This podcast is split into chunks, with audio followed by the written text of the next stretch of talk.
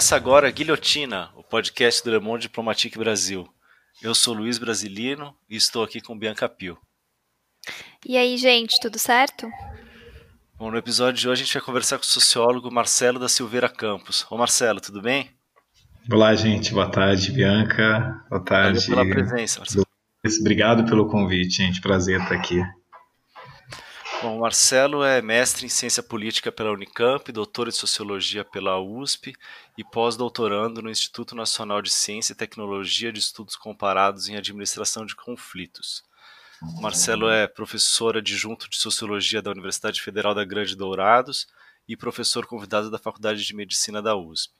Em 2010, ele, ele venceu o concurso de melhor monografia em ciências criminais do Brasil, trabalho que resultou no livro Crime e Congresso Nacional, publicado pelo IBCCRIM. É, por fim, agora aqui no ano passado, em 2019, ele lançou pela editora Ana Blume o livro Pela Metade, a Lei de Drogas no Brasil, em que analisa a tramitação e os impactos da nova lei de drogas em vigor no Brasil desde 2006. Marcelo, é, esse livro é fruto né, da sua tese de doutorado, defendida aí na, na USP, né, como eu falei, foi em 2015. É, você pode falar para a gente um pouco como é que foi aí a escolha do tema e o processo de pesquisa? É, bom, Luiz, foi eu é, pensava algumas dessas questões, né, da política criminal no mestrado, né, na Unicamp. E essa dissertação, né, defendida lá no programa de ciência política da Unicamp, que é, virou livro pelo BC Crim, ela chegou a uma conclusão, né, central que era a dualidade, né, é, das leis é, formuladas, da política criminal formulada, né, que na maioria das vezes é, puniam mais, né, leis mais punitivas, mais criminalizadoras, né, mas que algumas vezes aparecia uma ampliação de direitos, uma ampliação das garantias, né, dos acusados e ao mesmo tempo esse resultado prático, né, que é esse hiper super encarceramento nosso aí de hoje em dia aproximadamente 800 mil presos, né? Então isso me intrigava muito uh, e era próximo uh, dessa formulação, né, promulgação da lei de drogas. Eu estava entrando doutorado na USP uh, final de 2010, né, e sou da turma de 2011, né. Então eu falei, olha, de tudo isso, né, que eu analisei aprovado, me parece que a lei de drogas é a mais emblemática, né, desse processo. Então foi a minha primeira pista, assim, né, de começar a, a, pensar nesse tema. Já as pesquisas, né, mostravam de alguma forma, né, uh, o aumento do encarceramento do Brasil e por drogas, né.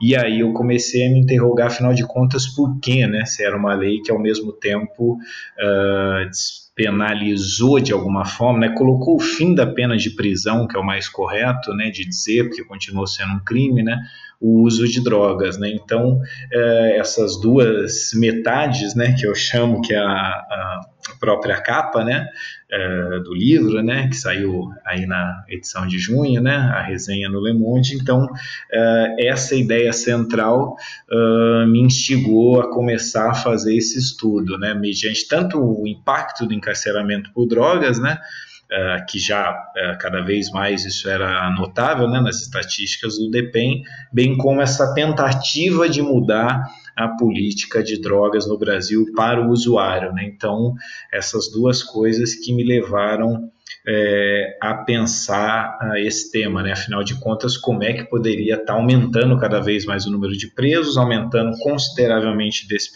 percentual, né, os presos por drogas, né? Uh, e como é que uma lei que tinha como objetivo, pelo menos discursivo, não ser isso, né? Uh, ou na verdade ser o que vários parlamentares diziam, né? Deslocar o usuário de drogas, né, para o sistema de saúde pública e não para o sistema de justiça. Então, é, eu diria que essa foi a primeira a primeira pista, assim, né, de alguma forma que eu uh, comecei a pensar nisso, né. Por outro lado, outra coisa que me instigava muito, né, foi uh, uma conversa, né, com alguns colegas em São Paulo, né, que falavam assim, olha, não só está mudando o número de encarcerados por drogas nas prisões, especialmente os colegas da pastoral carcerária que me disseram isso, né, é, mas a gente está vendo um perfil muito diferente que está começando a chegar nos presídios, nos centros de detenção né, provisórias da cidade de São Paulo. Então, isso também me levou muito uh, a, a, pensar e depois, durante a tese, a entrar né, nas unidades prisionais em São Paulo para também uh, tentar compreender né, uh, isso mais de perto. Então, é, foram essas duas coisas, assim, né? Marcelo, como você falou aí, a lei de drogas ela introduziu uma, essa, uma dimensão médica, né? uma, uma preocupação, eu diria, moderna, né? na, na forma como o país lida com, com a questão das drogas. É justamente isso que você falou, é, tirando a pena de prisão né, para o usuário. É, mas, como você antecipou aí, o resultado não foi bem esse. Eu queria saber um pouco de você sobre, na tua opinião, qual, como é que, que que, que você acha? Qual foi a intenção dos legisladores? Você acha que eles estavam mesmo comprometidos com essa agenda menos proibicionista e acabaram sendo traídos pela aplicação do sistema que o sistema deu para a nova legislação? Ou o objetivo já era mesmo aumentar mesmo essa, o caráter punitivista da, Olha, Luiz, eu diria essa foi minha questão talvez central durante todo o tempo, né, da pesquisa, os quatro anos aí da tese, né, foram quatro anos, três anos na USP, né, que um ano foi inteiro no Canadá, na Universidade de Ottawa, né, no Departamento de Criminologia. E é, essa questão, eu te diria que justamente a, a, a metáfora do, do copo, né, foi pensar essa lei de drogas e os discursos parlamentares que me deram essa ideia do cinedoc, né, da figura de linguagem, né, é, é, do português de definir, de definir né, um todo pela parte. Né, isso foi é, muito central é, na pesquisa, porque isso apareceu nisso que você está dizendo. Né? Como é que a lei de drogas começa? Né? Ela começa Uh, em 2002, uh, ah, na virada comecinho de 2003, então, ou seja, ela pega o final do governo FHC e o comecinho, né, do primeiro governo Lula, é, com uma ideia da Comissão Mista de Segurança Pública de que havia, deveria haver, né, é, uma nova lei de drogas, né? Isso considerava nesse contexto, né? Eles defendem punições mais rigorosas, né, para os comerciantes de drogas. Então essa era quase que um uh, um consenso entre os parlamentares, vamos dizer assim, essa uh, aumentar a pena mínima, né, que era uma pena mínima de três anos, né, e que passou a ser na atual lei de drogas de cinco anos, né, e ao mesmo tempo alguns parlamentares, né, uh, falavam assim, bom, uh, nós temos que uh, instituir então um sistema de saúde, né, porque o lugar é, do usuário de drogas não é, isso era muito comum né, nos discursos parlamentares que eu analisei, não é a prisão. Né? É, o lugar dos usuários é o sistema de saúde. Isso era um coro, uma voz uh, de poucos parlamentares né, uh, que estavam nessa, nessa toada. Né? Posso dar, enfim, depois alguns exemplos né, de alguns parlamentares que iam nessa direção e outros já defendendo, olha, a gente precisa mudar, mas não tanto. Então, essa essa espécie de dinâmica política do Brasil, do qual a gente no presente continua muito refém, né? Vamos mudar, mas não muito, e na prática muito pouco. Esse tipo de é, resistência à mudança, né? É tão é, bem é, falado pelo pensamento social brasileiro, pelo Roberto Schwartz, pelo Chico de Oliveira, uh, enfim, esse tipo de coisa aparece, né, na lei de drogas, ou seja, de alguma forma é, o que salta é essa ideia de vamos mudar para alguns parlamentares que eram envolvidos com esse tema, né? É, também é, com uma diretriz né, do Ministério da Saúde se envolvendo nesse sentido naquele período, especialmente pós 2003, e ao mesmo tempo uma resistência muito grande dentro é, do Congresso Nacional. Né? Então foi uma espécie, eu diria, de arranjo para uh, aparecer essa ideia da metade vazia de que a gente incorpora o referencial médico preventivo da redução de danos. É, não tem dizer que isso não dá para dizer que não foi incorporado, porque daí que né, é, se expande né, a rede CAPES, né, é, CAPES AD, enfim, os tratamentos de usuários públicos, eles se expandem nesse período, mas ao mesmo tempo a gente precisa pesar e punir mais é, o traficante. Né? E, ao mesmo tempo, para quem queria avançar, olha, vamos definir uma quantidade para o usuário, vamos tirar do artigo 28 de ser um crime, aí parte da bancada, especialmente né, a bancada evangélica, né, uh, ela fala, bom, nós não podemos avançar tanto assim, e na verdade aí também se institui né, muito das comunidades terapêuticas. Né? Então, é, essa espécie de consenso da lei de drogas, ela teve isso. Né? Então, primeiro, um referencial da saúde pública é, forte, né, como redução de danos, mas que já é incorporado muito uh, de maneira assim não hegemônica essa palavra que eu utilizo né, na pesquisa geralmente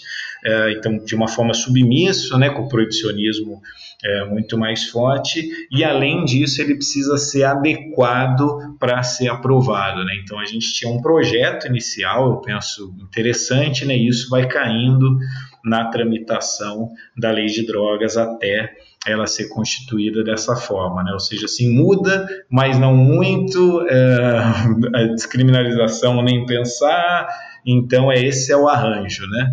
E aí você tem é, esse esse resultado que eu digo que é uma coexistência, né, no fundo, né?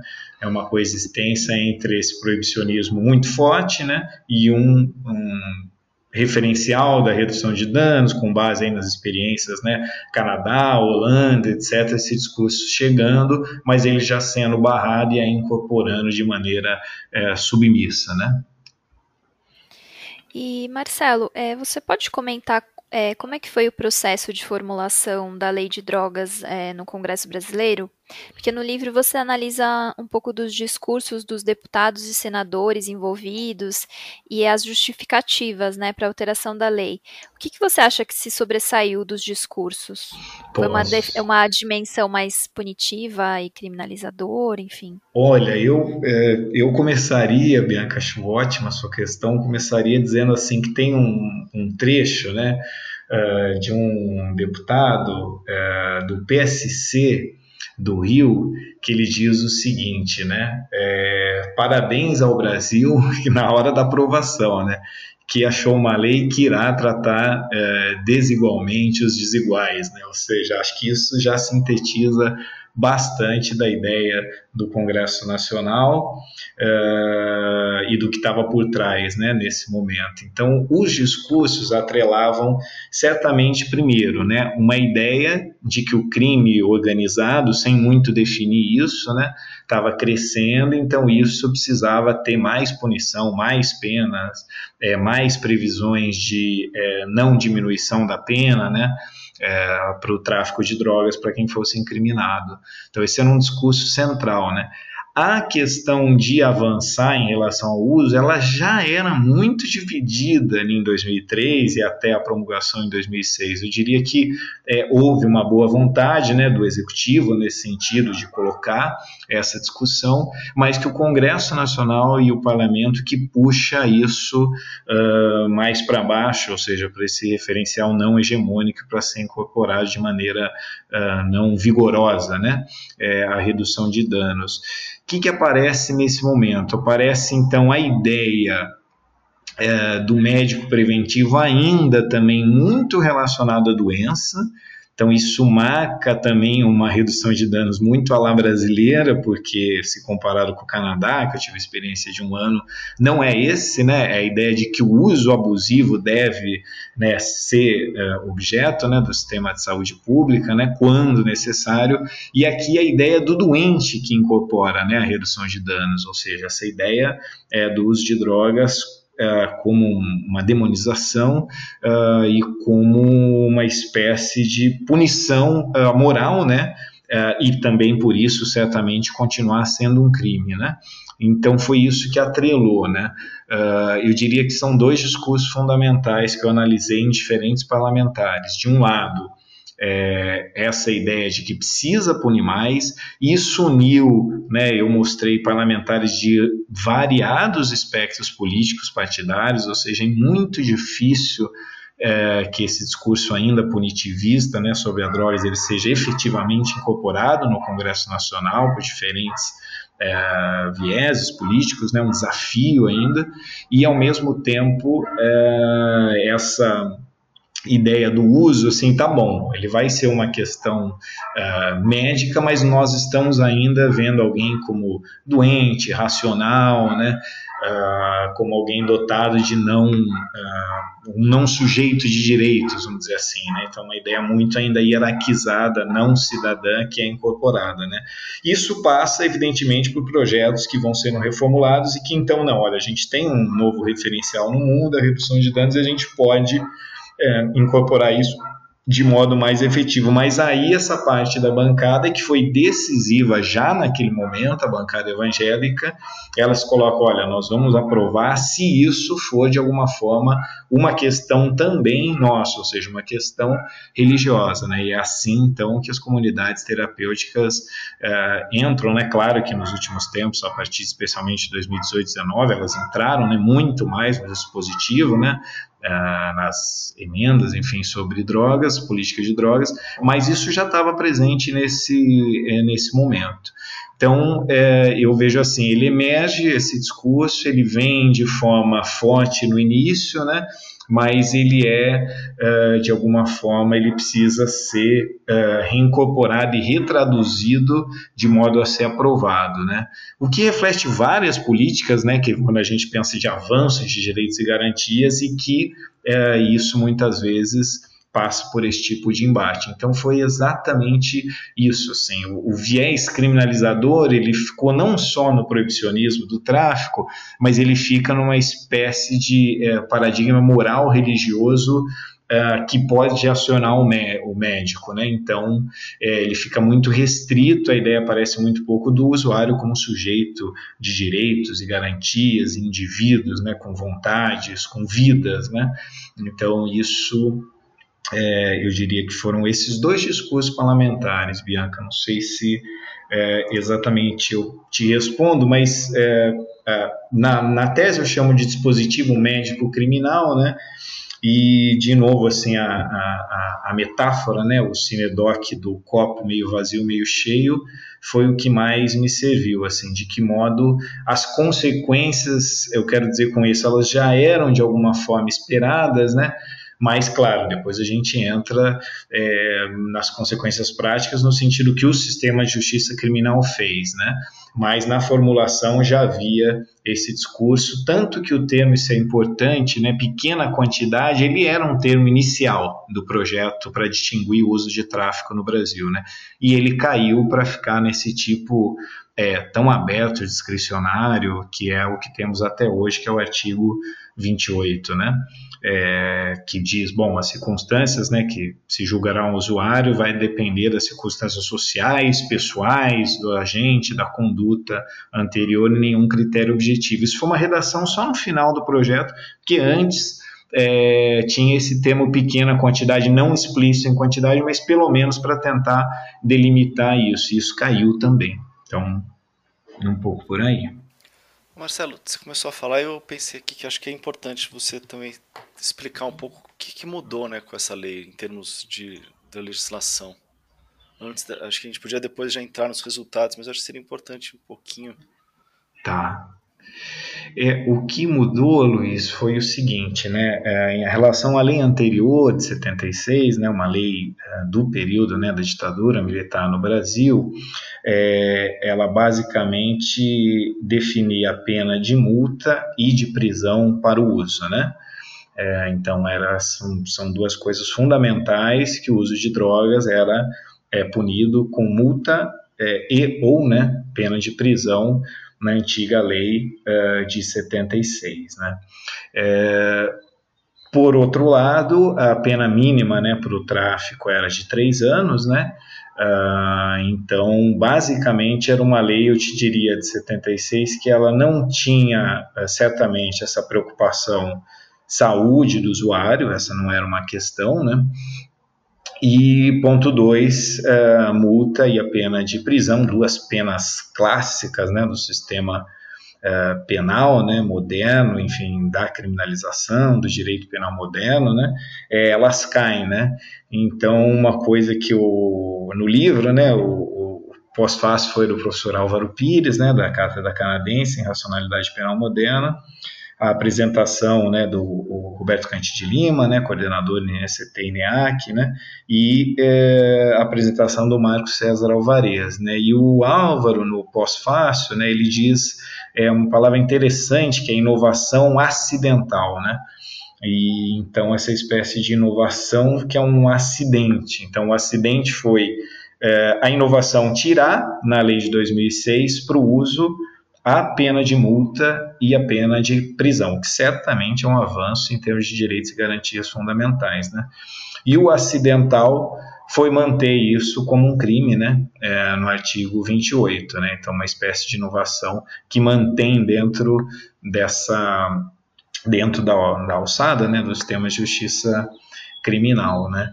Por outro lado, a pena então uh, coloca né, para o usuário as três uh, formas de punição, né, prestação de serviço à comunidade, curso socioeducativo, né, uh, e o comparecimento a algum programa né, de recuperação do usuário, tirando então a, a pena de prisão e de multa para o uso e, ao mesmo tempo, aumenta a pena mínima é, do tráfico de 3 para 5 anos. Por que, que aumenta? Ele aumenta a pena mínima porque escaparia da possibilidade que foi só resolvida em 2012 né, pelo STF de que essas penas fossem reduzidas caso fosse o réu primário. Né? Então, depois isso foi resolvido via uma resolução do Senado e o STF, mas no começo essa pena mínima de cinco anos vigorou e eu analisei várias sentenças uh, de pessoas uh, réu primários, né? enfim, com umas penas altas, né, condenadas a tráfico, evidentemente com pequenas quantidades em São Paulo.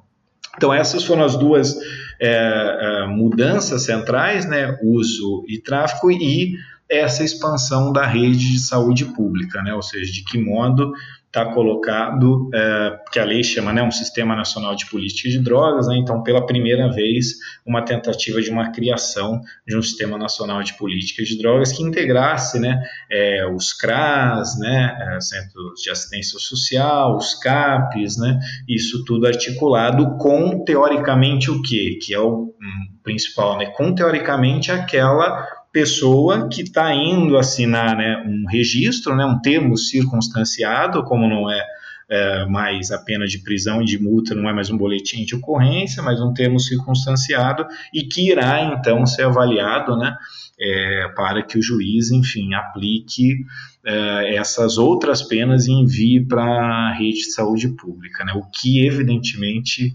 não aconteceu. Então, as mudanças foram essas: é uma mudança é, isso o Álvaro me disse lá no Canadá e depois está no pós-fácil do livro, também é bem interessante. Ele fala assim: quando a gente escreveu né, um texto sobre a lei de drogas, eu falava que a inovação era nesse sentido da pena, mas você traz, né, sua tese foi pioneira em mostrar que é uma inovação no saber, que é essa inovação no saber que possibilita que isso seja diminuído, ou seja, retirada a pena de prisão e de multa, e é isso justamente que permite que o sistema de justiça criminal não desloque é, para o sistema de saúde pública, né? Então eu brinco que é como se fosse assim, ah, não, então não tem a pena de multa, não tem a pena de prisão e ainda vou enviar para fora da prisão, não, então eu vou continuar enviando é, para onde eu já enviava, né? Para a prisão.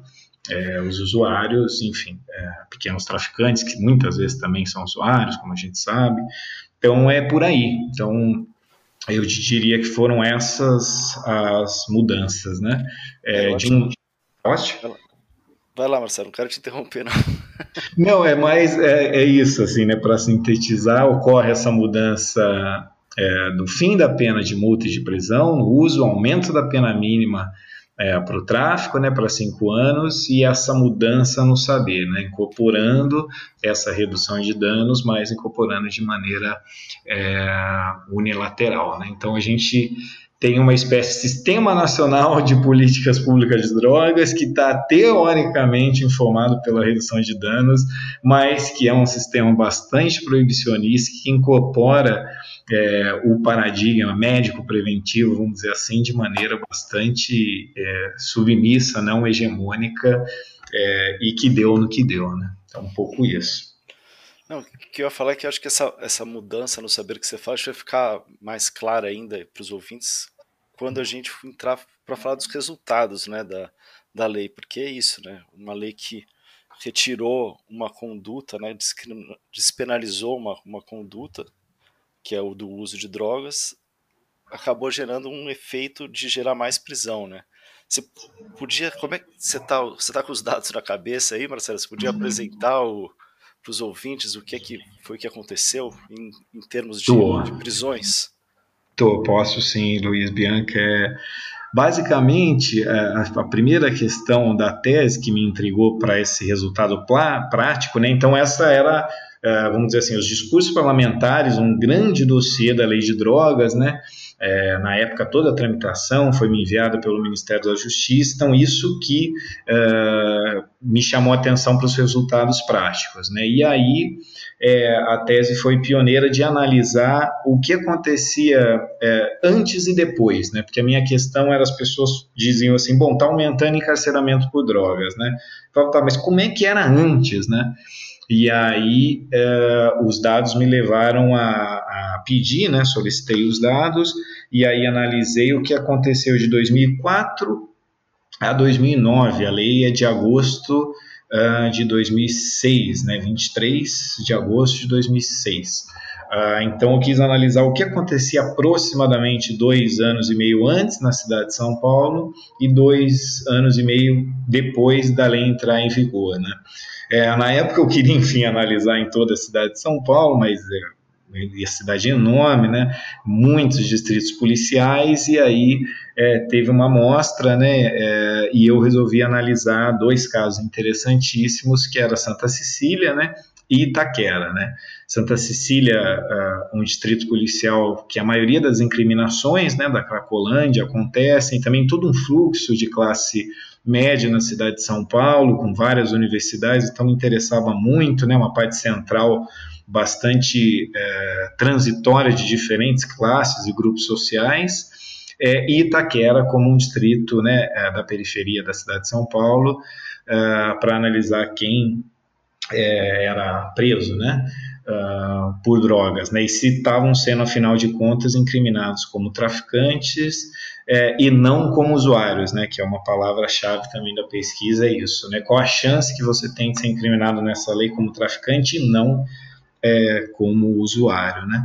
Então, é, uma primeira coisa sobre isso é que não foi a falta de só, né, a falta de critérios objetivos, né, então com isso faço uma primeira distinção muito clara que não é porque a lei não tem critérios objetivos que houve o hiperencarceramento por drogas. Isso é importante, mas é, com isso eu quero dizer, e afirmo na tese o tempo todo, que o que vai definir essa incriminação são os critérios hierarquizados, uh, relacionando classe, gênero, uh, raça e escolaridade fundamentalmente dentro da cidade de São Paulo, né? Para incriminar alguém como traficante e não é, como usuário nessas duas regiões. Né? Então, é, com isso, o papel da desigualdade é fundamental nessa incriminação, na hierarquia é, e no status, né? O status, o status moral, né? Social daquela pessoa é o que vai definir o trabalho. A gente vai né, ver, né? Uma categoria central de acusação e que nada disso tem a ver ou pouquíssimas vezes tem a ver com a quantidade, com o tipo de droga. Né? Então isso é muito importante também de ser dito desde já. Então é, eu digo que a variável chave disso é a origem social, né? É, no final das contas, a polícia, a gente é, vai ver alguns exemplos, né, no boletim de ocorrência, os juízes vão definir, né, verbalizar os seus motivos né, é, específicos, né, que é uma discussão que eu faço com o Wright Mills, num texto vocabulário de motivos, mas aí que eles vão definir, olha, você pode ir para o sistema médico preventivo ou não, você vai para a prisão, né? De acordo com o clássico, o grupo, com o status social, e aí reafirmando aquilo que está lá no discurso parlamentar, né? Uh, do deputado do PSC do Rio, né? Que é tratar desigualmente os desiguais. Então, no fundo, o efeito vai ser exatamente aquilo que um dos parlamentares é, fala lá atrás. Só para dar alguns é, dados né, sobre isso, é, basicamente, primeiro, né, o que, que é essa explosão, super encarceramento por drogas? Né? A gente tinha, antes da lei de 2006, aproximadamente 30 mil presos e presas né, por drogas no Brasil. Né? E você tem uh, em 2016, né, foi aí o último relatório do DEPEN que eu analisei e divulgado, mas hoje os dados eu tenho acompanhado é aproximadamente isso, segundo os dados de 2018, 160 mil presos, né, uh, 158 no final de 2016, uh, hoje aproximadamente 160 mil presos e presas por drogas no Brasil. Isso correspondeu né, é, a 345%. Está no artigo de 2018, num boletim nosso, né, do, que foi publicado pelo IPEA, né, é, com vários é, colegas pesquisadores né, nesse tema. É, então, esse foi o aumento que correspondeu a 345% do aumento por drogas né, é, da população que era incriminada lá de 2006, comparando com 2016, 345% a mais, né? E do percentual de todos os presos, você tinha 11, 12% uh, até 2005 e hoje 30% das presas e presos por drogas no Brasil uh, estão, né, dos 800 mil presos, 30% estão incriminados por alguma infração relacionada à lei de drogas, né? Então, esse foi um primeiro dado nacional, né? E aí, é, o dado da cidade de São Paulo, que foi um dado, esse se tornou muito conhecido da tese, foi é, muito citado, especialmente é, nas ciências sociais, mas muito na saúde pública, né? Daí a minha ligação desde 2017 com a Faculdade de Medicina da USP também, né? É, que foi uma série temporal que basicamente foi um modelo, né, que é, foi me sugerido, né, é, no Canadá sobre é, o percentual de usuários e traficantes incriminados antes e depois da lei de drogas, de acordo com o meu número de casos, né, que eram que todos os casos de Santa Cecília e Itaquera de 2004 a 2009. E aí a gente tem basicamente o seguinte, Bianca Luiz, é, você tem que até 2006 você tinha mais ou menos uma divisão na chance em percentuais de ser incriminado como traficante ou como usuário nessas duas regiões em São Paulo. Então você tem ali é, por volta de 2005 é, 60% de incriminados por uso, por exemplo, e uh, eh, 40% como traficantes. E no comecinho, finalzinho de 2005, comecinho de 2006, você tem essa linha se invertendo, né?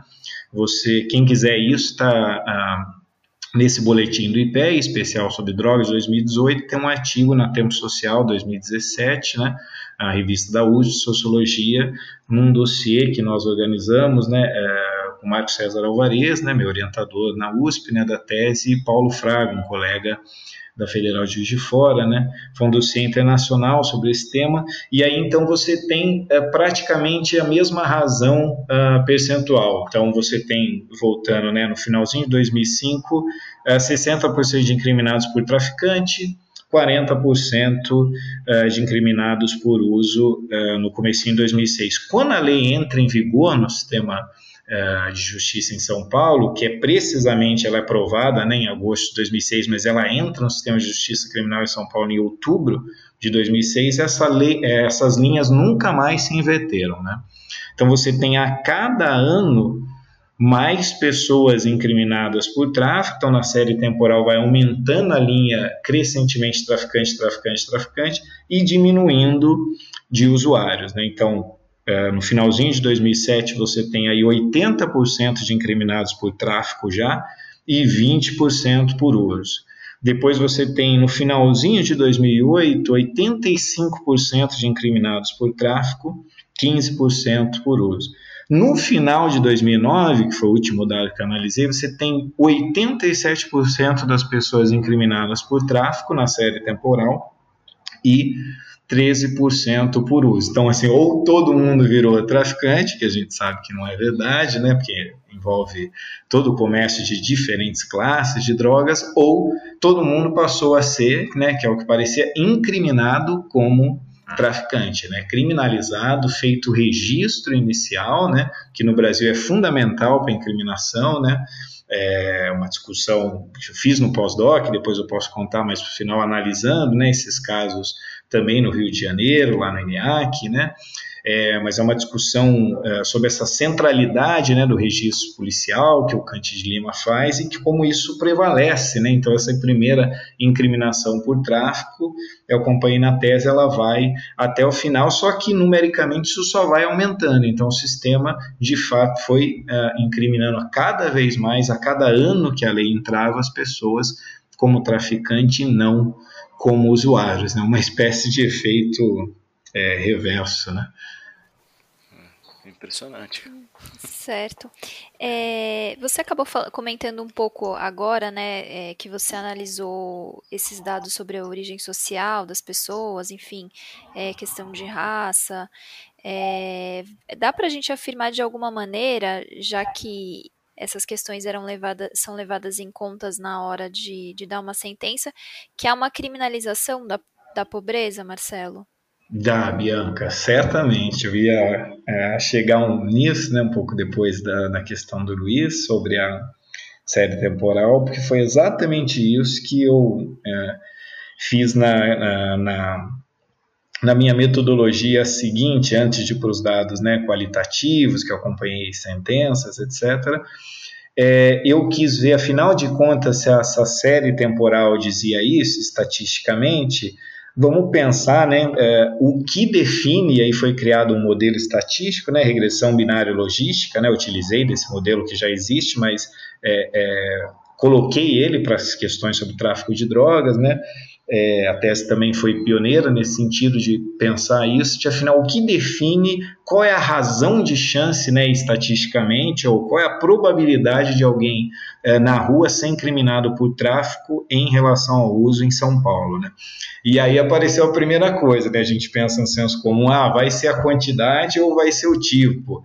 Ou como diz né, vários registros policiais, vai ser a forma com que a droga estava armazenada. Não é isso, né? Isso não define é, quem vai ser considerado usuário e quem vai ser considerado traficante no sistema de justiça criminal é, da cidade de São Paulo e certamente também é possível pensar isso, né, generalizar no sistema de justiça criminal brasileiro. Então, o que define basicamente é o fator mais de impacto foi a própria lei de drogas. Né? Então, essa lei de fato é terrível, né? ela é, não resolveu nada e agravou o problema do hiperencarceramento da pobreza, da criminalização é, dos pobres, das negras e dos negros. Né? É, no Brasil, é, para mim, ela virou um dispositivo central de gestão da pobreza, da criminalização né, da juventude é, negra periférica no Brasil, isso é muito importante de ser dito.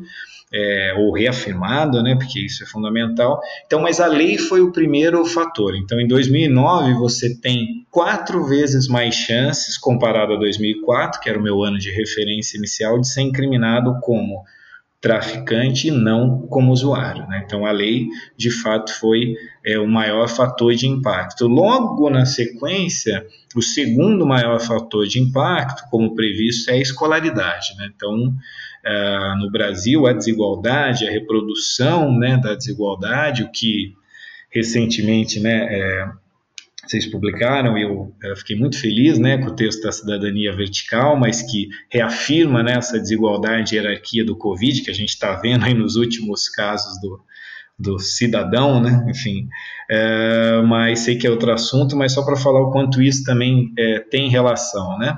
É, a escolaridade tem 3,6 mais chances de ser incriminado como traficante quem é analfabeto ou tem o um ensino fundamental uh, completo barra incompleto, ou seja, as menores escolaridades da nossa, né, uh, das ocupações do Brasil, né, uh, e dos sujeitos e dos indivíduos, elas são é, é o segundo fator determinante. Você tem 3,6 mais chances de ser incriminado como traficante se a sua escolaridade for baixa, né. É, depois, na sequência, a questão gênero, né? Então foi fundamental o fato de que várias pesquisas mostravam nacionalmente, né? E eu vi isso para São Paulo, de que bom, tem um crescimento, tem um crescimento da população carcerária por tráfico, tem um crescimento muito grande de mulheres sendo incriminadas como traficantes. Hoje ainda continua basicamente é, 58%, às vezes isso cai para 55%, às vezes aumenta para 60% de toda a população prisional do Brasil, das mulheres, né, 60% aproximadamente das mulheres incriminadas é, por comércio de drogas, né, por alguma infração relacionada às drogas. E isso foi significativo mesmo. Né, as mulheres têm duas vezes mais chance de serem incriminadas é, como traficante não como usuárias. Né? Depois as pesquisas outras, né, é, posterior à tese, mostraram que o sistema de justiça verbaliza várias categorias de acusação moral para aprender mais né, em relação às mulheres. É, a questão, ah, você já é mãe, então vai ser mais punida, né? É, você deveria estar em casa, etc, etc. Moralidades, né? Várias moralizações que são verbalizadas na sentença. E por último, a região, né? Estar em Itaquera significa ter também 2,1, né, mais precisamente, mais chances de ser incriminado é, por tráfico e não como uso. Né? Então, aquilo que está discricionário né, na lei de drogas, né, no artigo 28, foi o que de fato aconteceu. Né? Então, as pessoas são julgadas de acordo com seu status moral, com a sua origem social, com a sua classe social, com a sua escolaridade, com a sua raça, com o seu gênero, né, com o seu bairro, né, é, e com a lei, né, com esse impacto da lei é, super encarceradora. Né? É um pouco isso. Marcelo, eu queria aprofundar um pouco mais essa questão das mulheres, né, que você falou, e realmente é dramático, né? Você mostra é, no livro mais da metade das mulheres presas são por tráfico. Qual, qual que é o perfil dessas mulheres? Como é que você analisa isso daí que aconteceu? É, Luiz, na tese, né, o que eu pude acompanhar visitando né, unidades é que você tem é, basicamente um perfil hegemônico né, de mulheres é, incriminadas, é, algumas vezes transportando drogas né, dentro dos corpos né, para os presídios, né, para os seus companheiros, isso é uma questão fundamental, né, mulheres que depois muitas vezes são abandonadas, né, é, por esses maridos, companheiros, enfim, né? Uh, então esse é um perfil central dessas mulheres né, uh, incriminadas por drogas. Né? É, outra questão uh, que apareceu na tese, de alguma forma, né, é, era esse perfil também de usuárias, né, especialmente nos casos Cracolândia, né, e que aí eram incriminadas como traficantes. Isso apareceu muito, né? E aí recai muito a ideia uh, de criminalização maior do sistema de justiça mediante moralidades expressas, né? Então isso também apareceu muito. Você tem muito um perfil menor né, de mulheres é, participando desse comércio ativo né, é, de drogas, o que são casos muito uh, pequenos uh, desses casos que eu analisei, né, ainda é muito restrito. Né? É, então, basicamente, você tem aí esses dois perfis, né? É, entrando nos presídios, né, às vezes, né, então, uma, aí são pesquisas mais recentes né, sobre a fronteira, mas muitas vezes o que o pessoal chama de é, transportando no carro, no ônibus, né, é, tem um termo, mas que eu não gosto dele, né, mas é, que falam das mulas, né, as pessoas que transportam né, via fronteira, esse é um perfil também que aparece nessa criminalização, né? muito também relacionado aos seus companheiros, né? alguém que falou para transportar drogas, com aquela ideia de que as mulheres não são presas, etc. O que não acontece, né? acontece uma criminalização maior e ainda que sejam primárias, é, a moralidade do sistema de justiça pesa a mão é, mais na criminalização dessas mulheres. Então foi esse perfil, né, que eu encontrei, claro, tudo isso, né, relacionado à escolaridade e ocupação, né, e homens e mulheres, né, uh, envolvidas, né, nesse mercado, né, e foi um diálogo, né, que eu tive desde a qualificação da tese com a Vera Teles, né, e com as pesquisas dela, do grupo, né, da Vera, mas esse trânsito do mercado formal e informal, né, isso aparece muito, né, porque é, quando eu fui ver é, a ocupação né, desses homens e mulheres, eles estavam de acordo com a classificação brasileira de ocupações, eu fiz isso, né, classifiquei os 1.300 casos, e a grande maioria, aí 70%, ou é desempregado, ou trabalha com serviços domésticos, ou um percentual pequeno como trabalhadores dos serviços industriais, mas é, em todos os casos, são as profissões né, com menor escolaridade no Brasil. Então, essa espécie de é, criminalização não só da pobreza, mas desse trânsito é, entre o mercado é, formal e informal de trabalho, entre o legal e o ilegal. Né? Então, isso apareceu muito também. Né? É, então, das mulheres foi isso. Assim, eu, nas visitas também às unidades é, prisionais, eu pude observar muito isso, mas daí mais questões qualitativas também, né? Essa espécie de abandono, né? Que é muito interessante, porque as mulheres que visitam, né, os seus é, companheiros muito tempo, mas depois, quando são presas, são é, muitas vezes abandonadas, né? Reafirmando aí uma desigualdade de gênero que a justiça já pesou, né? Então, foi um pouco por aí, né? É, em relação às mulheres foi isso, assim, o que eu analisei, sabe? E eu trago um estudo de caso, né, de uma uma pessoa, né, condenada, né, é, que também aí é bem interessante, né, porque ela traz esse, esse papel da desigualdade de gênero é, sendo afirmado né, no trânsito dela, até que acontece né, é, diferente. Né, ela conta que primeiro o companheiro foi preso, etc., né, mas justamente aí mostrando esse laço né, dela de lealdade, né, a relação, etc. Então, é, isso também é bem interessante. É, eu queria te perguntar sobre a questão de, de negros e negras, Marcelo. É, como é, a gente sabe, né, que certamente é, esse, é, essa característica é, é, muito importante né, na, na definição da, de quem é usuário, de quem é traficante, de quem vai preso, quem não vai é, mas não está na sua, mas não tá na, na, na, sua base de dados, é isso? Isso, eu faço uma nota, né, no livro, né, e esclareço que quando eu pedi os dados, né, é, para o governo do Estado de São Paulo na época, né, eu não recebi é, a questão cor-raça, né, e sua uma demanda minha explícita de, olha, eu recebi os dados, mas não tem, né, é, a questão que tem na classificação, aliás, dos registros, né, branco, pardo, negro, indígena, então eu preciso, né, é, trabalhar com esses dados. Então pedi duas vezes, não recebi resposta, já entendi, né, que é, uma criminalização muito maior de negros e que eu ia mostrar aquilo, né, então isso, infelizmente, não, né, não contou nesse banco de dados nacionalmente, né? É uma questão fundamental, ou seja, nacionalmente que é, os dados, né, dependem, depois mostram é que pelo menos 70% dessa população, tanto prisional como por drogas, é, são de pretos e pardos, né, são de negros, né. É, mas é, na tese foi isso, então a não resposta foi uma grande resposta, né, dessa é, desigualdade, né, mas certamente depois, né, e aí no Rio, né, eu 2019 todo, acompanhei é, mais de 100 audiências de custódia né, no presídio de Benfica, né, é, no bairro de Benfica, na cidade do Rio de Janeiro. Foi a minha pesquisa de pós-doc, ainda eu estou né, é, escrevendo, enfim, para publicar.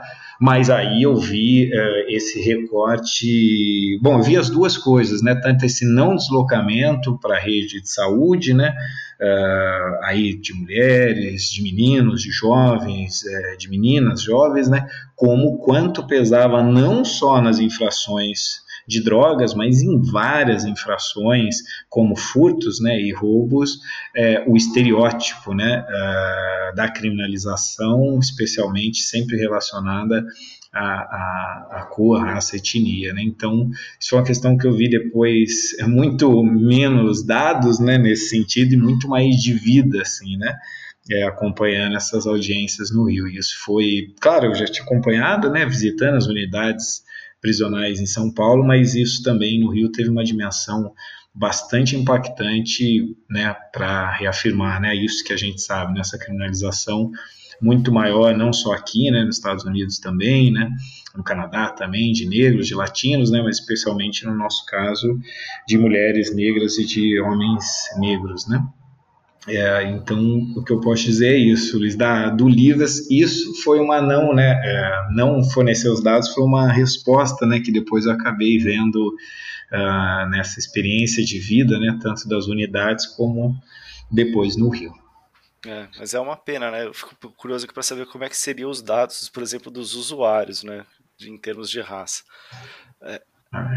Ou de ser mais criminalizado como traficante, né? Que é um pouco que eu imagino, né? Que seria ali um fator junto com a escolaridade, né? É, central, né? Então, eu estou tentando ver isso para o Rio. Eu não vou ainda adiantar né, que eu estou trabalhando com esses dados, mas eu estou tentando é, conseguir essas informações para o caso do Rio. Você falou do pós-doutorado, pós Marcelo. Será que você podia falar um pouco sobre o que você está pesquisando agora? Você acha que é interessante falar agora ou um pouquinho mais para frente ou não?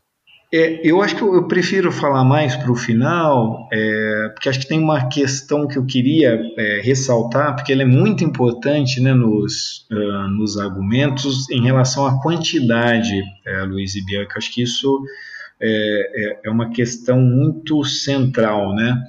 porque o argumento lá do Congresso foi uh, essa coisa de que nós vamos prender mais e agora prender os grandes, né? Então, para aumentar a pena, então uh, o médico, né, preventivo foi fundamental para reduzir, mas para aumentar foi essa ideia, né? essa ideia tão senso comum nessa né? ideia, afinal, o que é grande traficante, onde eles estão, a gente sabe, né, muitas vezes em helicópteros, é, enfim, mas é, esse tipo de discurso entrou, né? E esse tipo de discurso até hoje tem algum efeito sobre as pessoas, né?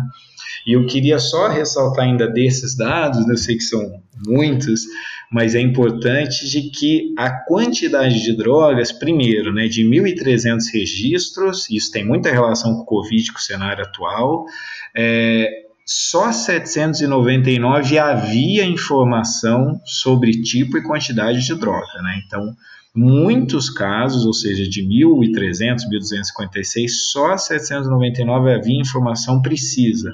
Muita gente foi incriminada sem estar no registro a quantidade e o tipo de droga. Então, isso é muito importante eu acho que nesse contexto nosso, né, de subnotificação também de casos Covid, é, isso é muito importante ressaltar.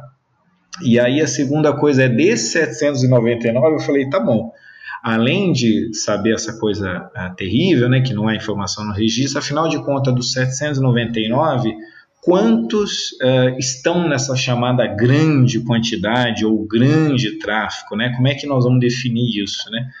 E aí eu fiz faixas, né? Que foi de 0,1 grama até uh, ah, 500 gramas e depois 20 quilos, né? Que é um dos casos, né? Porque são três casos, na verdade. É, depois vou falar um pouco isso na antiga lei, 22 na nova lei de drogas, do que seria aí pensável como grande quantidade, né?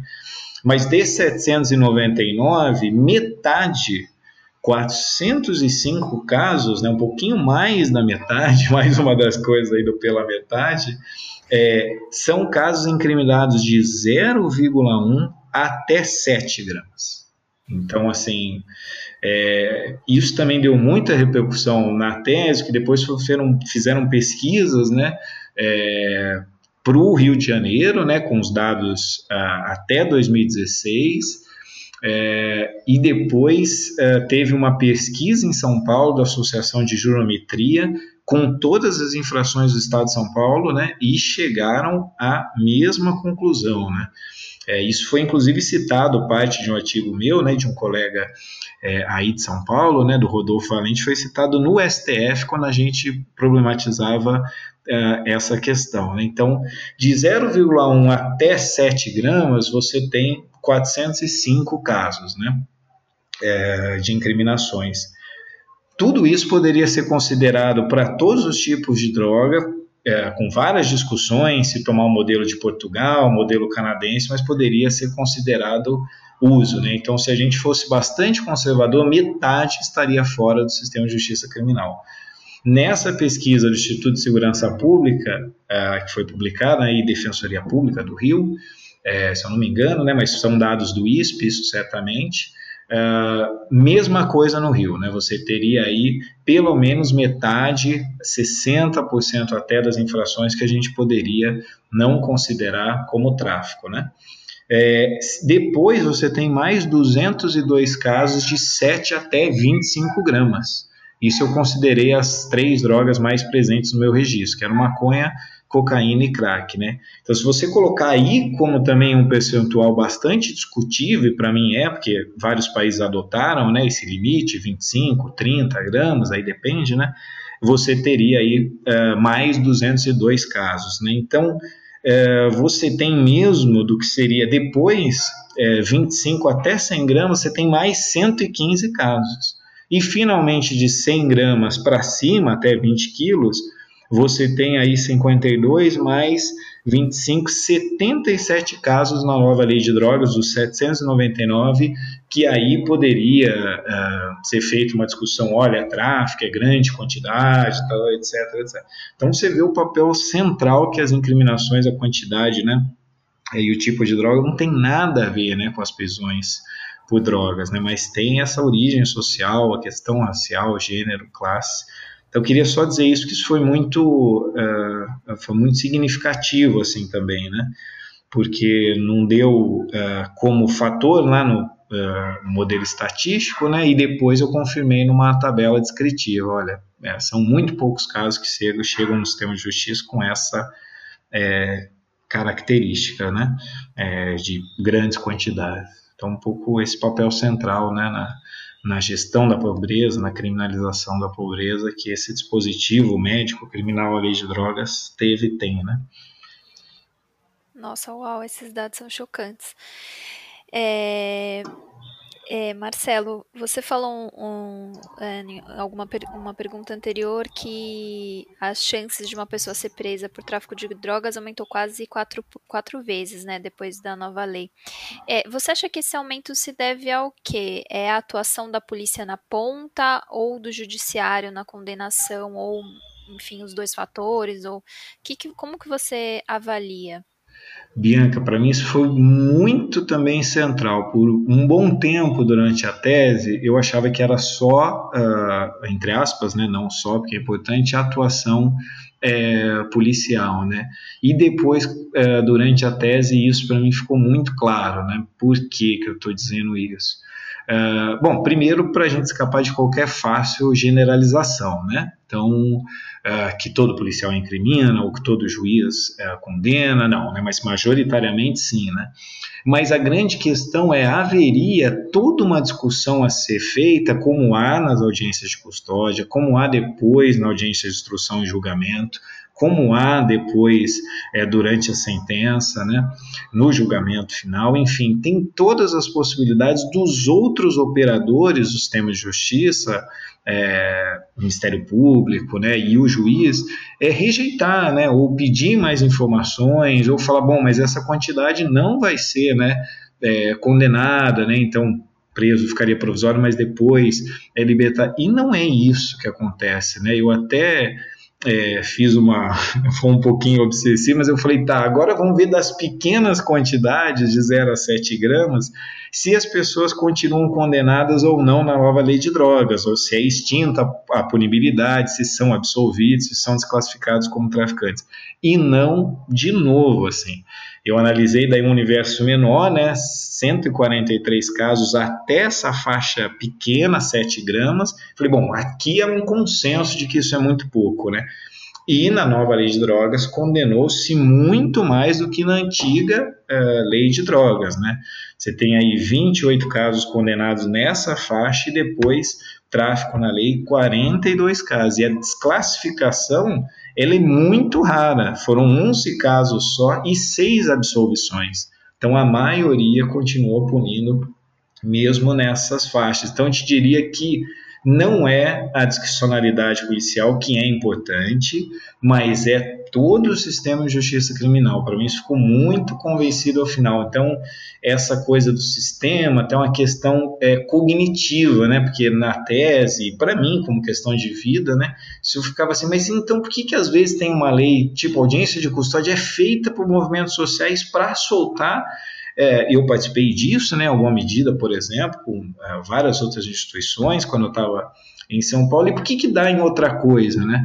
E dá em outra coisa exatamente porque é, dentro do sistema de justiça ela é absorvido na forma do copo cheio, né? da prisão, da forma hegemônica, da repressão, da hierarquia, da desigualdade. Né? Então, é, para mim, eu estou convencido de que é, não é só a entrada, né? A entrada é muito importante, é, mas isso se registra, digo assim, ele se mantém, né? Depois eu tenho até, enfim, casos, né, para descrever de algumas condenações, é, mas que me assustaram bastante quando eu ia vendo os casos e a resolução até é o final, né? Então essa é uma discussão que eu acho super importante, porque, é, bom, a gente viveu, né, e está vivendo todas as né, disputas né, no sistema judiciário, né, e isso mostra é, uma mentalidade do sistema judiciário que a gente não mudou, né, no fundo é isso, né, é, que precisa ser mudada, que precisa ser alterada, né, é, e que reproduz essas práticas, né, então é, é um pouco por aí. É, Marcelo, eu queria te fazer uma pergunta mais geral, porque assim, eu olhando os dados, é, as prisões por tráfico foram as que mais cresceram no Brasil nesses últimos 10 anos, mas as prisões como um todo também cresceram assim num ritmo absurdo, né? É, acho que elas, sei lá, triplicaram, você deve saber melhor do que eu, triplicaram nos últimos, em, desde 2006. É. E o número de vagas nas prisões também, né? Então, é, há uma intenção também do poder público, inclusive do executivo também, né? Criando uma estrutura para essa explosão é, do número de presos. Como, como é que análise que você faz desse processo aí como um todo? O que, o que, que aconteceu aí, na tua opinião, é, aqui no século XXI para o Brasil assistir esse processo, inclusive na contramão né, de outros países aí? Exato, na contramão. Exato. Olha, Luiz, para mim aconteceu algo bastante é, singular. Né? A gente está publicando um artigo da política criminal agora, né, na próxima revista Sociologia e Política, é, com o resultado dessas leis até 2016, né? É, ou seja, até ali uh, o golpe a gente analisou uh, as uh, leis né, e políticas criminais né, é, aprovadas. Né, e é muito intrigante, porque desde o mestrado aparece na, no legislativo né, uma certa, como eu disse, tensão entre uh, leis mais ampliadoras de direitos, leis que visam desencarceramento, leis que visam uh, retirar da prisão quem não deveria estar, né? Disse esta audiência de custódia, pode ser dito da lei de drogas, pode ser dito das cautelares, que foi outra questão super importante, pode ser dito, evidentemente, no mecanismo de prevenção ao combate à tortura, que foi uma bandeira né, fundamental né, é, de vários movimentos sociais, na época eu também estava é, né, na pastoral carcerária, a gente foi para Brasília conversar sobre o mecanismo, é, e isso, é, ao mesmo tempo, é, manteve, como você está é, dizendo, né, esse encarceramento hoje de 800 mil presos, que acompanha né, esse ritmo de drogas. São drogas corresponde certamente a um, um fator né, central, mas o furto e roubo também, né? Continuaram crescendo estatisticamente, né? Então me parece que é, eu não vejo outra explicação que não, né? Isso muito que foi essa vivência é, já nos quase os últimos dois anos, né? No Rio, né? E acompanhando mais de perto as audiências dessa espécie de mentalidade ainda do, do judiciário, né? Que rejeita essas inovações, né? Porque no fundo tem muito a ver com isso para mim, né? Claro, é, essa atuação primeira, né? Discricionária é, hierárquica né, da polícia, mas depois, né, como isso não pode ser generalizado, como eu disse, isso continua nas outras instâncias. Então, me parece que o fator. E, bom, tem mais uma questão fundamental, né? A despeito dos nossos avanços sociais até 2015 e 2016, né? O que é um caso é, único, né? No artigo, a gente está trazendo um pouco isso, né? Você tem no Brasil é, o desenvolvimento, né, o índice de emprego, enfim, de renda, escolaridade melhorando muito né, nos anos 2000, né, e você tem, a despeito disso, que é o contrário do modelo americano, é, a punição aumentando né, e é, aumentando cada vez mais o número de presos. Né? Então, me parece muito fruto dessa desigualdade, dessa tudo que está tão presente no Covid, ou seja, a ideia do não igual, você tem alguma lei, você tem alguma medida, as pessoas ignoram, não querem nem saber, e uh, eu diria que isso é central, né? Uh, isso me despertou muito nesse, uh, nesse tempo no Rio, né? com os colegas do ENIAC, do Instituto, a desigualdade como esse fator central, né? e as carreiras jurídicas, a gente não pode esquecer, né, que o início da nossa universidade no Brasil é via direito e via medicina, né? Eu coloco isso no texto da Cidadania Vertical, porque isso não é um dado que a gente deve desprezar, ou seja, as elites é, políticas e jurídicas são constituídas nesses dois saberes, né? E o direito foi central para essa nossa história, né, de reprodução de desigualdades. Então, é, eu vejo por aí, eu vejo que a explicação ela é por aí. Eu não consigo ver é, muito diferente. Que a gente melhorou os índices e o o super encarceramento, né, encarceramento em massa, ele continuou, né. É, eu te diria também que outro desafio, né, para nós todos, né, é quando isso vai ser uma pauta incorporada efetivamente, né, por governos progressistas, né, ou seja, o que eu ouvi de muitos desses projetos é que muitos parlamentares do campo progressista, do espectro político de esquerda, centro-esquerda, também apresentam projetos é, punitivos, né? É, então isso uh, é também um desafio a todos nós, né? A que ponto que a política de segurança pública vai uh, e a política criminal, né? É, sair dessa chave da criminalização, da punição, da vingança, né? Que o que aparece muito nos casos de drogas é uma espécie de vingança, né? Para punir alguém como tráfico é uma vingança, né?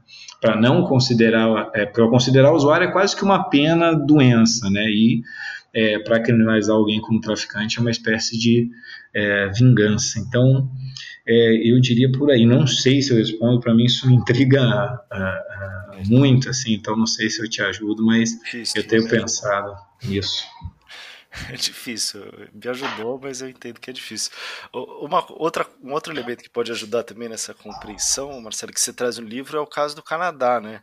Que eu achei muito interessante que há um contraste lá entre uma legislação mais dura, em, ter, em alguns sentidos até mais dura do que a brasileira, mas com uma aplicação pelo sistema de justiça é, menos, né, menos dura, mais brando, não sei como colocar. É, ela é exatamente isso. É, é a metade ao contrário, eu costumo brincar, né? porque é um copo cheio de saúde pública, né?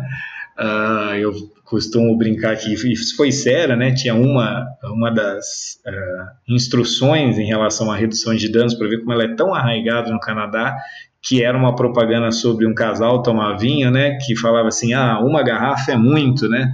É, para o casal todo dia, né? Beba um pouquinho menos, né? Aproveite ela. Então, é esse tipo de redução de danos está muito na concepção do canadense mesmo, né? A política de redução de danos, né? É, então, eu é, aprendi isso lá também. Então, é uma lei é, que, bom, é uma lei de 97, é, que, uh, a despeito né, dos avanços da história da redução de danos em Vancouver, em Montreal, né, é, primeiro com os casos AIDS, depois com as trocas de seringas, né, a heroína, que é um problema deles, né, muito, né, não é uma questão nossa exatamente no Brasil, mas os programas de redução de danos né, eh, no Canadá, tanto na Holanda, enfim, Inglaterra, mas no Canadá eles têm esse contexto, né, anos 90, é, e isso entra nesse é, muito forte, né, e a lei de drogas né, canadense de 97, ela faz o quê? Primeiro, ela diferencia já com a quantidade, né? então ela estabelece é, posse né, de maconha, de cocaína, da maconha até 30 gramas, né? É, da cocaína até 1 grama, Uh, e depois as diferenciações na punição. Né? Qual que é a grande questão no Canadá nisso? Pode até ser uh, é, preso com pena de prisão, Pode ser, mas você tem a possibilidade do promotor justamente colocar uh, para a rede de saúde pública, né? Ou para aplicar é, uma multa, né? E considerando sempre a questão reincidência, né? Então ele tem várias possibilidades antes de enviar alguém para a prisão, que vai mudar de acordo com a quantidade, né? E você tem lá acima de 3 quilos, né, a prisão perpétua. Então é uma lei criticada por movimentos sociais, né, no Canadá, uma lei certamente com um viés proibicionista forte, mas com todas essas possibilidades de discharge, né, de ter uma discussão com o promotor e de que isso não é, vá para a pena de prisão. E o resultado até eu voltar do Canadá era. Bom, até eu voltar do Canadá antes né, da legalização da cannabis. Lembrar que a cannabis medicinal é no Canadá desde 2001, né?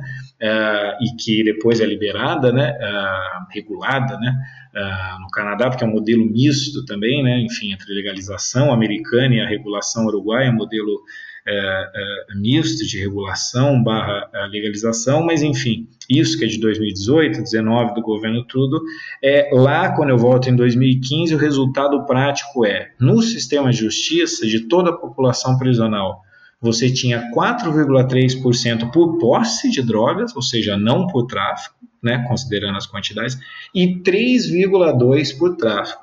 Então o copo está cheio né, de saúde pública e uh, vazio de prisão. Né? Você tem mesmo aí por tráfico de drogas 3,2% né, no Canadá em 2015, quando eu volto, né, e no Brasil é, você tem hoje aí os 30%. Então foi um caso bem interessante, que a despeito das pressões né, internas por mudanças e que resultaram, né, por exemplo, na legalização, é, é isso, tem um texto da Aline Bastineus, que foi uma colega lá na Universidade do Ottawa, me ensinou muito sobre a política de drogas canadense, e é, ela já mostrava né, esse papel da Santena, da saúde pública, historicamente no Canadá na questão das drogas, né? E é o contrário do nosso aqui, né? Eu sempre trago também o, um dos 1.256 casos, o que mais é, me chamou a atenção, Bianca Luiz, foi um, a criminalização de um usuário, né, é de crack na Cracolândia, é, que alega ser camelô, né, e que é, portava 17 pedras, né, na boca, né, sem antecedentes criminais, e teve a sentença decretada de três anos e quatro meses de prisão, né? Foi um caso, enfim, depois até eu levei para a defensoria, enfim, pública, mas foi muito sério, mas é, é impressionante na justificativa, né, é, da pena de prisão, né, do juiz, ele diz uma hora que no fundo não importava se o réu foi visto vendendo ou não a droga, né? E aí o final é o mais é, trágico, né, que ele diz, aliás, mesmo que o réu fosse usuário, tal fato não descaracteriza o tráfico, pois não trouxe ele qualquer comprovação de atividade ilícita.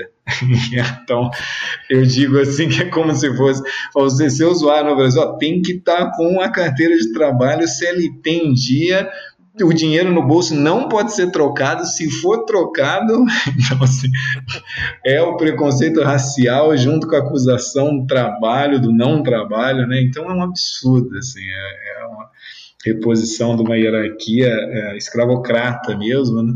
É, que não importa né, se foi visto vendendo ou não e que tem que trazer a, a carteirinha de trabalho num país né, de 15 milhões de desempregados. Bom, mais ainda hoje. Né?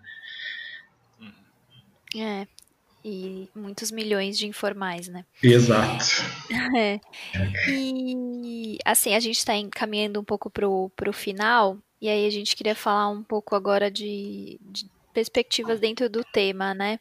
É, alguns países é, tá, estão trocando a proibição pela regulamentação do uso e comércio de drogas. Você acha que esse é um processo inevitável, é, que a política de guerra generalizada às drogas está perto do fim? Ou não? Se você tiver alguns exemplos também para citar para os ouvintes, seria interessante. Olha, Bianca, eu acreditava ao final da tese 2015 que sim, né? O último capítulo ele vem é, bem nesse sentido, né? de entrevistar pessoas né, uh, do campo político, do campo jurídico e do campo científico, né, que estavam uh, no debate público, né, uh, propondo essas mudanças, né, é, e os movimentos sociais, né, eu trago uma foto, né, é, da marcha da maconha é, na cidade de São Paulo, teve toda a questão da liberação da marcha em 2011, né, que é importante ressaltar, da liberação pelo STF, né, depois eu é, entrevistei né, é, o ex-presidente Fernando Henrique Cardoso, entrevistei a ex-procuradora geral, né, ela Veico e o Cidata Ribeiro, né. Então eu estava vendo um movimento, né, movimentos sociais, um movimento político, né, é, o deputado Paulo Teixeira, enfim, uma série de pessoas que estavam é, nessa direção, né? É, bom, muitos estão ainda, mas é, propondo e forçando no Congresso Nacional uma discussão em outros termos, né? É, infelizmente, né, é, eu vejo que por esse caminho do Congresso Nacional, né, é, a pauta hoje está bastante travada, né, mediante a última orientação, é da 2018, né, 19 da Política Nacional de Drogas, que instituiu mais ainda as comunidades terapêuticas, né, como modelo. Então eu vejo que esse caminho uh, ele está bastante uh, travado nesse momento político do Brasil atual. O bem interessante, né, é a discussão que caminhou, embora hoje está parada, no STF, né. Então é, eu vejo que a inconstitucionalidade do nosso artigo 28, boa parte do que a gente disse aqui, ou seja, a, a extinguir o uso de drogas como crime no Brasil e tornar um direito individual, eu ainda acredito que está presente, né? o STF tem é, quatro votos né, é, favoráveis nesse sentido. É, houve várias discussões do teor desses votos, né, é, mas eu vejo que está caminhando para algo assim. É, a gente espera que esse julgamento possa né, ser retomado é, em algum momento, e, e eu vejo que há essa espécie de é, esperança nisso, mas assim, é, com cautela, mediante que a realidade do sistema prisional, como a gente disse, envolve furto, envolve roubo, envolve essa criminalização massiva, então, é, mas com uma esperança ainda eu vejo é, esse debate. Né? O debate dos movimentos sociais também vejo como uma pressão que avança, organizações, né, é, cada vez mais de políticas de drogas locais, né, não formada mas só por justamente advogados, médicos, por cientistas, intelectuais, mas justamente né, é, das comunidades, por exemplo, no Rio de Janeiro, isso tem tomado muita força, isso acho que é um alento né, nesse, nesse momento, nessa pauta, né, é, então eu vejo isso bastante com entusiasmo e acho que isso é, é possível, né? muito entusiasmo, vejo que é possível uh, a gente pensar nessas esferas de colocar e de politização desse debate. Né? É, fora, uh, me parece que esse consenso né, em torno da, da cannabis, né, ele está chegando de novo bem vazio, né, bem pela metade, talvez nem isso, né, porque ele está chegando via uh, uma cannabis medicinal, mas só para o medicamento, né, uma autorização, com a questão dos laboratórios, diferentes laboratórios, então isso já já tem se tornado bastante diferente, né, da, por exemplo, da experiência do Canadá, né, onde desde 2001 né, foi possível o, o cultivo, né, o autoplantio, né, uh, para a cannabis medicinal, né?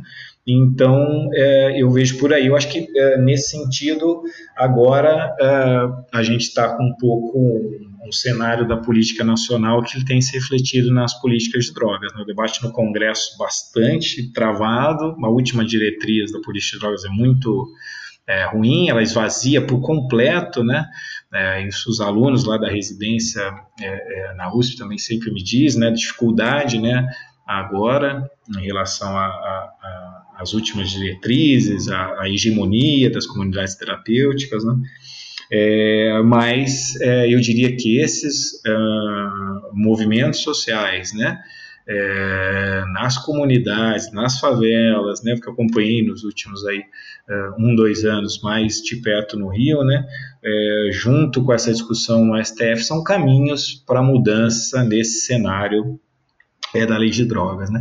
A audiência de custódia eu achei muito tempo que seria mas o que eu observei aí no Rio é que poucos casos ainda é, são soltos e que esse meu entendimento é, do caso de São Paulo ele se aplicou majoritariamente para na audiência de custódia alguém ser é, absolvido por drogas ainda é uma grande luta com todos esses comprovantes, né? comprovação uh, do trabalho, comprovação do endereço, da família, etc. O que a gente sabe tem nada a ver com o uso de drogas, né, que tem a ver com uh, tanto né, a questão do direito individual, como, evidentemente, com a nossa, uh, muitas vezes, com a desigualdade, com a hierarquia, né, com isso, né, sendo reposto pelo sistema de justiça criminal. Então, é por aí que eu estou vendo uma certa esperança, né, para deixar os ouvintes com com essa esperança do que eu vi é, nas últimas, mas também entender que no legislativo está é, tá bem complicado esse debate. Acho que acho importante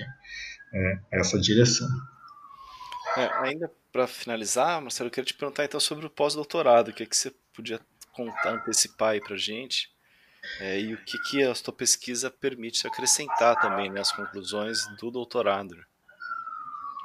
Olha, Luiz, o que, o que eu observei eu te diria, como é, eu estou muito nessa questão atual da cidadania vertical, da desigualdade, da hierarquia, não estou agora, né, já estava na tese, mas é, eu te diria que isso foi o que eu mais observei. Né? Você tem aí é, a audiência de custódia criada como um espaço né, é, de fala né, inicialmente, né, é, do uh, sujeito sobre a tortura né, que ele sofreu, é, ou talvez né, que ele sofreu, mas para ele falar, né, é, e também como esse espaço de pré-trial, né, de quase que um pré-julgamento para ver se tem né, é, condição e possibilidade do, do processo. Né, mas o que a gente, na época né, da audiência, uma grande ideia era esse espaço de escuta, né, é, quando elas acontecem dentro de um presídio, é, já é muito difícil, né? Foi bom. Primeiro para mim foi muito difícil entrar, né? E conseguir, conseguir autorização, mas não foi fácil. É, e depois é, que essa escuta ela não existe, né? É, tá ali, é, o sujeito está sendo incriminado por diferentes instâncias, é, está uh, com um espaço de fala completamente uh, reduzido, né, numa relação bastante desigual, e que aí isso é incorporado nessas formas antigas, né, especialmente a pena de prisão, é, justamente por essa, não só a falta de escuta, que é central na hierarquia, né, é só eu falo, né, e, e, e o incriminado, preso, não pode falar, né, é, mas nessa reprodução é, das desigualdades para tirar, né, no caso da audiência de custódia, essas pessoas da prisão presas injustamente. Né? Eu estava aqui vendo aí recentemente Olhos que Condenam, né? e, e, e enfim, isso me tocou muito, né, no caso é, americano, né, mas eu fiquei pensando na multiplicação de casos no Brasil, né, é, de que as pessoas são presas injustamente por muitos anos, né, muito tempo. Então, isso foi o que mais me saltou. Outra coisa que, é, que eu achei muito interessante da tua questão foi esse papel dos outros, né, delitos. Isso, para mim, foi em épocas, por exemplo, de Páscoa, que eu estava lá no passado, você vê as pessoas estão roubando bacalhau, né, e sendo condenadas por isso, né. É, estão indo até, né, um presídio, sendo sem alguém, né, alguém levou isso, né, adiante, alguém prendeu alguém por isso, né. Então, é, isso é muito sério, né, esse essa gestão criminalização da pobreza, isso é muito sério, essa é, continuidade da desigualdade, foi isso que eu diria que eu, que eu vi, né? É, às vezes solta, às vezes solta, é, essa posso dizer que é uma boa notícia nesse sentido, às vezes solta, mas a forma, né, a gente precisa, eu ainda acho, pensar na mudança dessa, dessa forma, né, porque essa forma só repõe a hierarquia e a, é, a desigualdade. Então, é um pouco que eu posso te adiantar é, é, é por aí, né? É, quero escrever cada vez mais, mas ando pensando muito né, é, né, no judiciário, nessa coisa da, do indivíduo não falar. Te diria que isso para mim foi, foi, muito chocante. Uhum. Legal, Marcelo. Muito obrigado.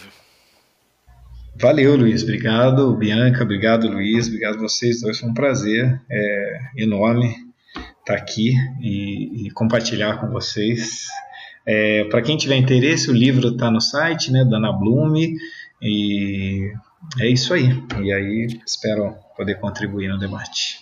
É isso, Contribuiu Marcelo, bastante, muito coloca... interessante a, a, sua pesquisa e a gente vai colocar o link para o livro para quem ficou interessado. A gente vai colocar no, no post desse episódio. Colocar o link para os é artigos isso. que o Marcelo citou também.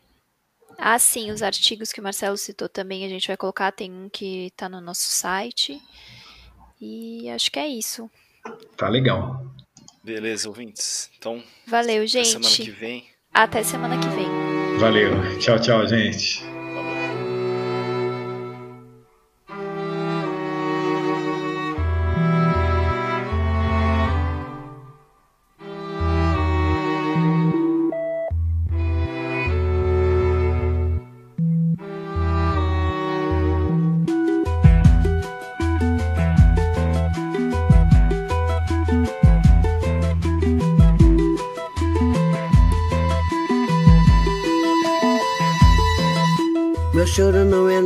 De carnaval.